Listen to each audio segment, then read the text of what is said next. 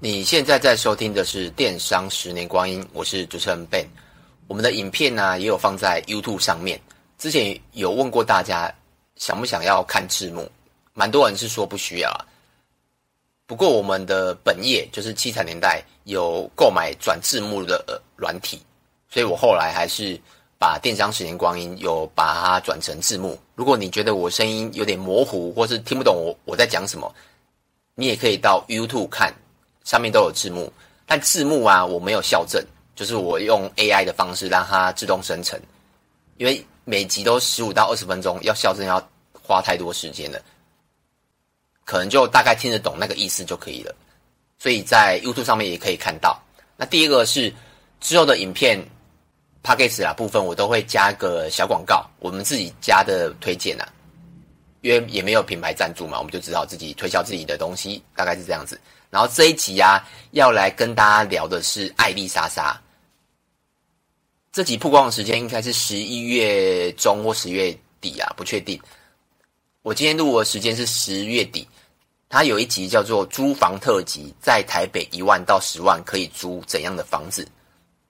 这一集啊，我看的时候吓到。一开始我吓到，为什么？因为我居然看到我认识的人，就是我之前买房子的房仲，信义的房仲。他叫翁嘉莲，我两年前刚入 Podcast 的时候，也是差不多那时候刚买嘛，然后也是认识。我记我有点忘记是买后还买前的啦，我就找他来录 Podcast，然后有录了一段，录了上下集。如果有兴趣的话，可以去找一下，打“房仲”两个字应该可以找到。那这集里面他讲的就是爱莉莎莎，他主要的主题就是拍在台北。十万到一万到十万，也有拍新庄，然后台北市后新庄，大概是这样子。内容主要我主要我讲我要讲的就是房仲，他居然可以，哎，我的房仲业者啦，居然可以跟艾丽莎莎拍照片。因为据我的了解，就是有人提供啦，就是他艾艾丽莎莎的业配一一折业配可能要五十万，五十万台币哦，等于是这个房仲业者啊，他免费赚到了五十万。有没有订单？这个我之后只能再追踪看看。如果有订单，我再跟大家报告一下。就是等于是爱货花爱丽莎莎也有带买房子的受众，就听听他的朋友的也会去买房子啦。那代表是真的带货能力很强。那这一集我想要跟大家聊，就是如何当一个成功的业务。基本上我不是业务，所以我只能用我的消费者的感受，譬如说买房啊，或是一些我的经验。我只能用我的感受来告诉大家，说我怎样觉得是好业务，但不一定是对的啦，因为我自己我自己是消费者嘛。那我其我讲我大概整理了四个，第一个是专业度。那我先从理专开始讲，理专部分呢，我大概接触过五到十个左右，我没有认真算啊。从各各一每一家不同的，可能譬如说国泰啊、中信啊等等，每一家都有理专，他现在就会配一个理专给你。以前好像要到一个金额吧，现在我就我了解，好像你你不用到一个金额，他就会配礼专给你。那很多礼专啊，他会在不了解你的状态下就开始推荐产品。举例呀、啊，如果一个新的礼专，他就会请你诶上去喝咖啡，或是在 VIP 喝咖啡，然后喝一下，他就会告诉你说，哎，你你可能适合什么产品，但他完全跟你不熟，他只看得到你的资产，但他不知道你的家庭状况。婚姻可能知道，因为他其实他们都看得到所有的细节，你的资产、你的股票、你的债券、你的你，只要你挂在他们家的东西，他都看得到。但有可能是有人是有人是假结婚啊，有人是遗产啊，有些人是可能是借贷啊，他可能会不知道。所以他在不知道你这个人的时候，他就会开始推荐商品给你，然后甚至告诉你你要买什么跟不需要买什么，但他完全不认识你哦，就可能才一两次他就开始推荐。我就会觉得很反感，我会觉为什么？因为你根本就不知道我的投资状况是什么，他就会开始推荐。通常这种理专呢，我大概只上去一次，我就不会再理他了。为什么？因为我觉得太不专业。那我现在的理专，我印象中啊，我大概第四次还是第五次，他才跟我跟我聊商品，就聊他们家的商品。那前几次都在干嘛？我们就是聊天，就是呃，他希望知道我的投资的过程。但我也不会一开始就讲的很白啦，就是可能稍微慢慢讲，慢慢讲。然后在过程中慢慢聊天，比如说可能讲呃定存的，你你对定存的想法，你对债券的想法，那你有没有投资股票、美股？因为为什么要问这些？有些啊，他买股票不一定在同一个券商、同一个理专、同一个银行，他可能在不同。像我自己就有三，应该是有三到四个的证券户，不同每一家银行不同，所以他他只能看到他自己假的，他看不到别人的，所以必须要这样问。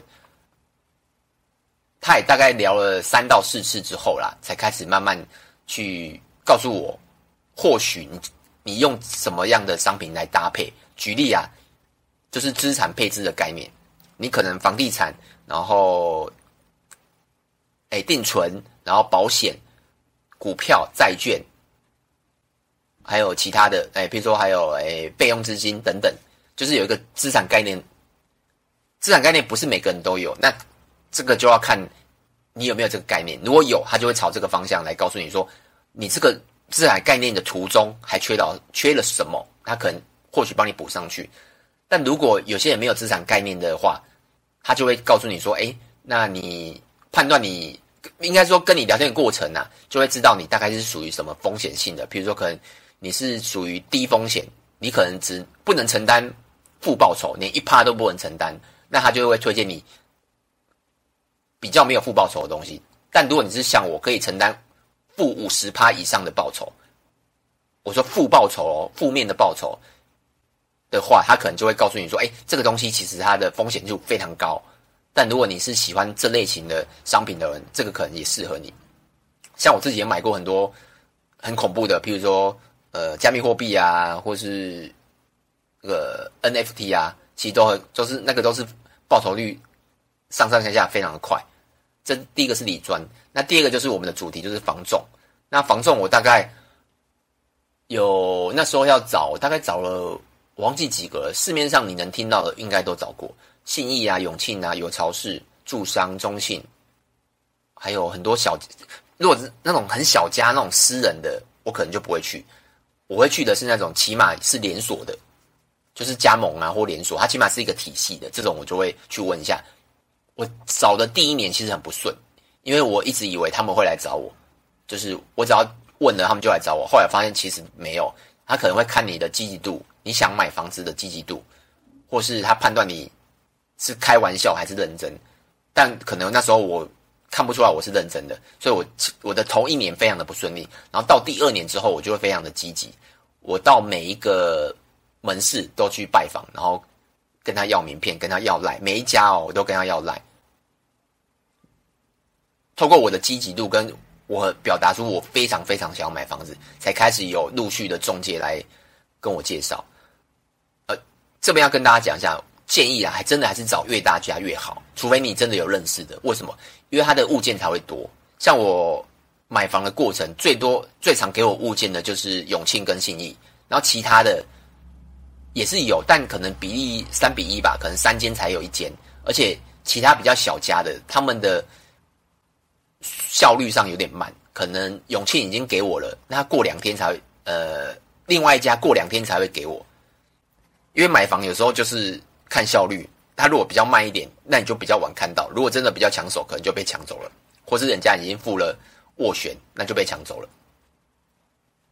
那专业度是什么？举例呀、你可能问简单的，譬如说，你可能不是要问里面哦，因为什么管理费啊。或是垃圾啊，或者哪边倒垃圾啊，或者是管呃基本的，他可能都会回答你。但你可能像我，就会问外面说：“哎，外面的停车、汽车停车位，或是机车停车位状况是什么？”甚至因为像我们新庄这边，之前九二一有倒几间，或是比较有危楼，我就会问他说：“我有时候我会故意问他说，这一间有没有危楼？”如果他告诉我没有，但是因为我是新庄在地，将近快四十年，我住了四十年。有画面事实啊，大概三三八好了，对。然后加上很多长辈，他们都会知道。所以如果他敢说谎，那我就会第一个就知道啊。甚至他可能不是说谎了，可能就是他真的不熟悉嘛。那不熟悉就是你自己的错。你要当房仲，你怎么你怎么可以不熟悉这一块？如果他跟我说哦，这这一栋不是围楼，但实际上他是怎么办？像我们新庄很多围楼，以前呢、啊，现在比较没有了，或者是。呃，譬如说还有这些检测啊，什么氯离子啊，什么有的没的。那我记得我问过嘉莲，就是那个在艾丽莎莎上节目那个翁嘉莲，我问过他最难的一个问题是，房楼梯间的坪数要怎么算？然后他有算给我听，我真的听得不太懂，还蛮复杂的。他坐下来拿计算机跟那个什么一些一些城市一些一些反正很复杂的图我看不懂，他就告诉我哦，这个要怎么算怎么算，然后讲完了，但其实我也听不懂。但你就可以感受到他他的专业程度非常高。这是广告，请大家给我六十秒的时间。这次要来推荐我们家的男生饰品，不知道你有没有听过一百四十九元的耳环有在保固一年的？没错，就是我们家。可能你在网络上也只能找到有保固一年的耳环，但如果你没有在戴耳环也没有关系，我们还有提供非常多元的。手环、手链、项链、戒指，甚至是脚链，各种男生的饰品都有。只要是白钢材质呢，我们家都有保固一年的服务。只要是非人为的，都会有保固。如果你收到不喜欢，别人是七天，我们可以拉长到鉴赏期是十天。市面上各种的素面材质、十字架、皮革、古巴链、保罗项链，只要市面上有的，几乎都可以找得到。搜索七彩年代，国字的七，左边是三点水，然后右边是七，下面是一个木，开发票那个七，七彩年代，描述栏也会有网址。而一个好的房仲啊，不管是房屋的内内部嘛，然后跟整栋的状况，甚至周边的区域，因为买房子的人跟我们可能不一样，他不是从小到大出生在这边。有可能你是住板桥、住台北，像艾丽莎莎就是从台北住板桥嘛，他可能不知道这个状，哎，这边的状况，所以你身为一个房仲，你必须要很专业的告诉他他所有的问题。你一旦不专业的，那我们身为消费者也会有一个问号，说啊，问你这个你也不知道。其实我遇过蛮多房仲都是这样子的，问他说可能一个问题，然后他说要帮你查一下，就是每常常会遇到这种房仲，但。嘉玲给我的感觉是，他每一个问题都有办法迎刃而解，所以我才觉得嗯很专业。那第三个就是券商窗口了。目前我还没有认识到，呃，有比较积极的券商窗口，但没有专业度很强的券商窗口。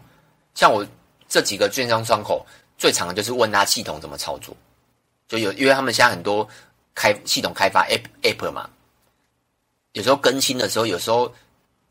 更新，要么就是我找不到东西，因为界面有时候比较乱，或者我想要找到什么样的服务，那问他们的问那个我的券商窗口，他们有时候其实都不知道，甚至是他们讲错，最后我就几乎不问了，我就直接问客服，因为我发现他们呃专业度不够，这个会影响什么？就是最后有没有成交嘛？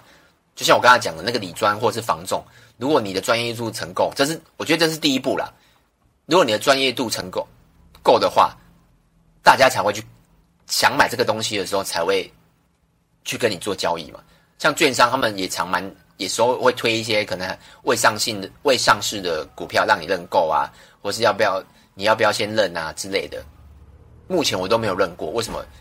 又没有一个券商让我可以这么的相信你，就应该说专业度啦。因为你即使不认，你事后也是可以买，所以其实还好。那第二个重点就是效率。目前我刚刚讲的就是理专房仲，他们都有符合这两个效率。那效率是什么？就是回复的速度。基本上在上班的时间，他们都是一天内会回复。如果是在我们在作业的时候，譬如说可能我我已经买了这个房子，那我，已经买了这个房子，你的后续一些小问题，他通常都是可以一天内回复。然后理专也是。上班日哦，啊，有时候休假可能就另外，啊，假日也是另外啦，看他有没有看手机嘛，这个我就不会强求。可是我比较 care 的是说，你上班日有没有回复？像我遇过一个房仲还蛮厉害的，他七天内没回复，我就找了另外一个，然后最后最后就不是跟他买嘛，但他也后来就问我说：“你怎么不是跟我买？”因为他蛮衰的，因为我一开始是跟他接洽了一阵子，然后好几间房就是就是找他看，但最后居然不是他。因为我跟他说，因为你七天都没有回我问题，我不知道你是离职的，我我以为你是离职啦，结果他说他没有离职，他只是可能看过然后忘记了。这个其实也不能怪他，但跟我也没关系。为什么？因为你自己要去思考，你为什么会看完之后没有去做一个看什么事能能记得让我记得回复我讯息的方法，导致这个业务跑走了。因为一间房子诶，几千万的事情，不是不是几百呃，不是几千几几万的事情，所以回复速度很重要。然后像李庄，我有有时候有一些事情。譬如说，我之前有买过那个瑞士债券，大家应该有看我的那个贴文就知道。当下我也是马上问他说：“哎，这个瑞士会不会倒闭啊？”然后他也是一哎，大概一两小时就回复我了，因为他有时候也是要做功课嘛，要问一下主管说这个目前状况，或者是我自己也有买俄罗斯的 ETF，那他有告诉我说，在我买之前他就有告诉我说：“哦，这个非常风险非常大。”那其实我自己可以认认可吧。然后后来那个 ETF，我印象中好像是，呃，就是下市了。那他有告诉我，哎，怎么做这样子？后续啊，所以他们处理的效率都是非常快。那我听到一个朋友讲说，保险业务，像我自己有没有很熟悉的保险业务？目前是没有，因为我保险都跟，就因为现在保险买保险比较简单的，不管是产险还是什么个人险，其实都很简单，不需要。认识太多的保险业务，以前会认识比较多，现在比较少。但我听到的一个保险业务，哎，一样是消费者啦，他就告诉我一件事，说就是说他有帮自己买买一个保险，然后他问的那个保险员一个问题，然后一样哦，两到三天才回，每次都这样，所以他问了他另外一个做保险业务的朋友，但那个朋友他还没有跟他买保险，但每次那个朋友都可以很一样，都是都是可以在一天内回复。不只是一天内回复哦，那个朋友还说，你有什么以后有什么问题都可以问他，而且不管任何一家保险，因为其实就像理专一样嘛，你问一些理专的问题，不管是什么理专，基本上都可以回答嘛。比如说乌俄战争，或是以巴战争，他都可以回答目前的状况，或是石油，或是美金，这个不会跟你在哪一个体系会有差异。所以那个保险业务啊，慢慢的、慢慢的。最后，他我朋友啦，最后他就跟那个回复效率比较快的保险业务开始买保险。所以你看回复效率有没有重要？当然啦、这也是卡到刚刚那一个专业度。所以我是一层一层讲下来，你必须要专业，然后再来是回复效率。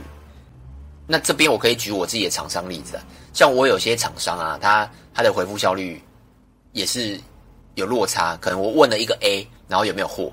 如果同一同一批商品，然后每一家都有，我问了 A，他 A，然后问了 B，然后 A 瞬间回复我说：“哎，有货。”那 B 可能要过半天。那如果 A 回完我之后，我是不是就跟直接跟 A 下单？然后 B 回我有货，大家过了半天才回复我，那我 B 就不会下单，不是吗？所以他 B 就没接到订单嘛。那久而久之下来。我一定会最常问 A 有没有货，我不会去问 B 的，因为 B 每次回复的都太慢，所以这是效率问题。所以你要当一个业务的话，你要回复客人的效率要快。像我们自己客服，我们大概是早上赖啊跟 FB 的客户，就是早上、中午跟晚上，大概一天会二到三次，然后下班前一定要把当天的客服回复完，这是我非常强调的，不能让客人等一个晚上。虽然我我晚上是没上班，但我觉得这个非常的重要。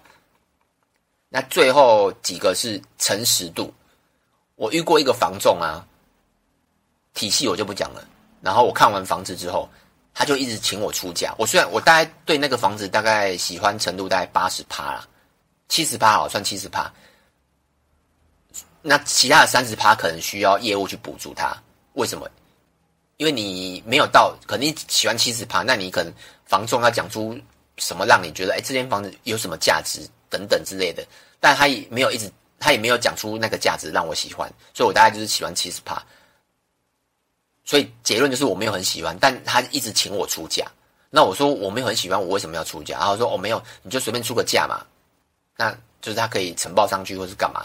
我说可是我没有很喜欢，我出价没有意义呀，甚至我出过低你们也不接受。那出对，我不可能出过高嘛，就是我没有很喜欢，我为什么要出价？就是付。诶，也不到付斡旋，就出价的意思而已。但我后来我就不出了，我我连出价都不出。最后那个房仲我也不太理他，为什么？因为我觉得我买房子就是，而且这么大的金额，我没有很喜欢的状态下，我为什么要出价？这是第一个。然后尤其啊，我觉得尤其是房仲，千万不要为了成交说谎。跟保险，我觉得很多都是一样，保险、理专、房仲，尤其是房仲啊。因为如果你为了成交说谎的话，事后被发现一定不会有回头客。因为我发现很多房仲很喜欢讲一些市面查得到话，比如说我刚才讲，哎，这边是不是是不是以前有甚？哎，应该说现在可能不是地震区，或是像我刚才讲那个有曾经有大楼倒塌过的那个那个例子啊，或是有可能危楼之类的，可能现在已经不不。认列了，但以前可能有那个房仲呢，可能专业程度不够，他也可能不是说谎。但如果你是说谎，为了要成交，就不会有一直有回头客。像为什么我我会找交易员录 Podcast？或许艾丽莎莎也可能是因为这个原因去找了这个房仲，因为我我自己这么觉得啦。艾丽莎莎的等级这么高，她的人脉这么广，然后我们新庄也不是什么。我们是二级，哎，二二线城市吧，算二线。如果以台北市比的话，我们算二线，而且前面还有板桥、三重、州这么多的更好的，就是房价比我们高，或是更方便的地方。那为什么要找到新庄的房仲？会会不会是跟我一样，找了这么多房仲之后，发现原来这个房仲最符合他，然后也最符合我刚才讲的诚实、专业跟效率这三个。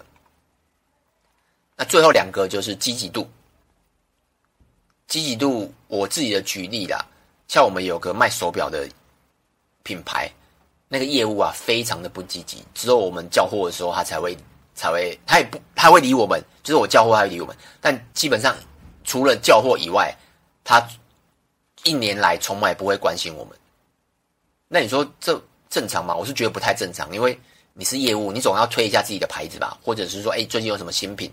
推一下，虽然你的品牌够大，然后也不太需要跑业务，或者是啊，我们公司在他们的公司占比太低，主管觉得哎不需要跑，我不知道是不是啊，但我觉得记忆度有差啦。像我认识的李专跟房仲，有时候可能没有像我那时候刚开房、刚看房的时候，家里也是啊，他可能真的没有房物件介绍给我的时候，但还会。还是会关心一下我说，哎，最近有没有看到什么觉 OK 的，或是什么状况之类的。